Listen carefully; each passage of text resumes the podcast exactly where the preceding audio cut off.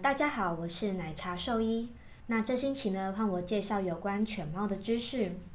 这周呢，我想跟大家讨论关于幼猫常见的疾病。那为什么我会想讨论关于幼猫的疾病呢？因为啊，大家刚开始养狗养猫，都会带来给我们做健康检查。那来健康检查的幼猫啊，那常常就是看到它们生那几种病。所以人家说东北有三宝，那我觉得啊。幼猫也有疾病的三宝啊，就是皮癣、耳疥虫、呼吸道。那今天呢，我就会跟大家一一介绍这三个疾病。首先是皮癣，皮癣呢，大家可能都想象得到它可能会长什么样子，但很多人搞不清楚皮癣到底是细菌、虫子还是霉菌感染呢？那答案是霉菌。皮癣呢，它是很多种霉菌的感染。那霉菌感染是什么概念呢？最容易联想的就是人的先肛角，又称足癣，这个就是很常见的霉菌感染的疾病。那皮癣的感染呢，在外观上你会看到猫咪它的皮肤有些地方会掉毛，那那边可能会有比较厚的皮屑。那皮癣在猫咪不一定会痒，所以它不一定会抓那些掉毛的地方。也因为这样，有时候皮癣不是这么容易发现，或是只发现其中几块，那有其他的都藏在它的毛底下，没有被找到。那皮癣的问题，在免疫力比较差的小猫，或如果小猫它从小生长的环境猫比较多、比较脏乱的话，那这其实是很常见的问题。轻微的话，可能就是只有一两块地方有皮癣的病灶。那严重的话，可能就是全身都从头到尾巴都有好几个地方有，那可能是一大块，整条尾巴或是整个脸都会被感染。那皮癣呢，其实跟其他霉菌感染一样，都需要比较长的治疗期才能根治。它们治疗期都是以月为单位，大概都需要几个月到半年的时间来治疗。不过还好啊，大部分的皮癣经过适当的治疗后，几乎都可以痊愈，那原本掉毛的地方也会慢慢的重新长出漂亮的毛。皮癣的治疗方式有几种，包括吃药、外用的皮肤药膏，还有洗药浴。那就看呃猫猫皮癣感染的严重程度来决定如何治疗。比较要注意的是，皮癣呢它会传染给人，所以如果你的猫有感染皮癣，要记得洗手，尤其是小朋友啊、老人。免疫力比较差的话，最好就不要碰那只猫。那如果真的不幸感染的话，就赶快去看皮肤科吧，也是一样要开始进行皮癣的治疗。那第二个我要介绍的疾病叫做耳疥虫。耳疥虫呢，它是一种寄生在耳道里的虫。那这种虫它是尘螨蜱虫的亲戚。呃，蜱虫呢，就是那个在狗狗身上那吸血就会变大的那个。耳疥虫呢，它非常的小，肉眼是看不太到的，但是它可以非常大量的寄生在猫咪的耳道。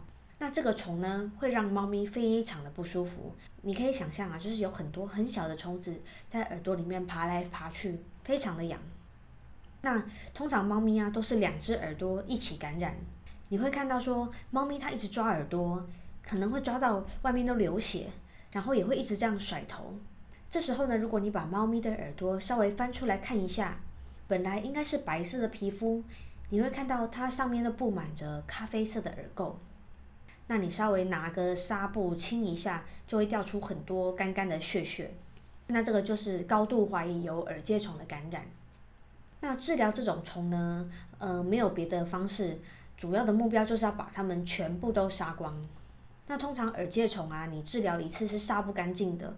因为它除了成虫之外，它会有虫卵，那虫卵孵化成成虫，大概就需要二十天的时间。所以如果耳疥虫感染严重的猫咪，可能每三四个礼拜就要重复一次耳疥虫的治疗，直到兽医检查确定它完全干净为止。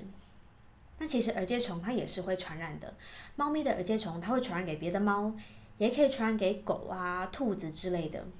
那耳疥虫传染给人的几率其实不高，虽然有这个 paper 被报告过，就是有人的耳炎是耳疥虫引起的，但这个几率比较低。但如果家里的猫猫确诊有耳疥虫的话，那还是要加强环境的清洁，那要定期带猫咪去治疗。那你可能会想问说，耳疥虫是虫啊，那可不可以买杀虫剂来杀呢？答案呢是不行的。一般市面上买到的那些杀蟑螂、蚂蚁的那种喷雾的杀虫剂呀，其实里面有些成分对猫咪是有毒性的，尤其是幼猫，它的身体还没发育完全的话，更容易中毒哦。所以千万不要让猫咪碰到那些杀虫剂。那第三宝，我们要来介绍猫咪的呼吸道疾病。这个呼吸道疾病呢，说简单简单，说复杂其实是很复杂。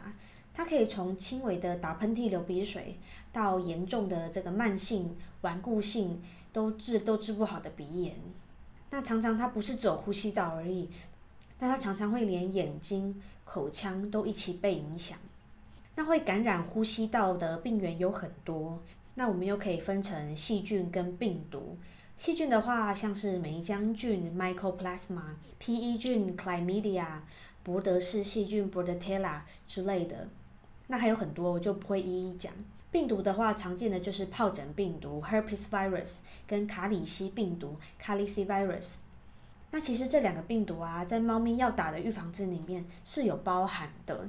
预防针它打了，虽然不能完全避免这两个病毒的感染，但是它可以很大幅度的降低感染后的临床症状，降低感染的严重程度。不过可惜的是。通常那些抵抗力比较差的小猫，那些母乳喝的比较少的小猫啊，它们比较没有办法从母乳里面拿到比较多的抗体。那它们常常在预防针打齐之前就会被这些病毒细菌感染，而且常常都是混合性的感染，就是说病毒跟细菌它不会挑对象，它就是两个都一起来。那发病的猫它可能就会打喷嚏、流鼻水。那之后可能就流黄鼻涕、鼻塞，那看起来就是很可怜的样子。那小猫也常常因为鼻塞，它闻不到食物的味道，所以它食欲会不好，没精神。那除了鼻子的症状以外啊，它的眼睛也可能会有结膜炎，然后会肿肿的，也有可能有这种黄绿色的分泌物。那如果你们家的猫咪遇到这种状况，不要怀疑，越快带小猫去看兽医越好。因为这种状况拖越久，通常会造成比较多慢性的后遗症。早点治疗一定是对猫咪比较好的。那通常呢都会吃几个星期的抗生素及抗病毒药，那大部分的小猫都可以慢慢的痊愈。那以上呢就是小猫常见的疾病。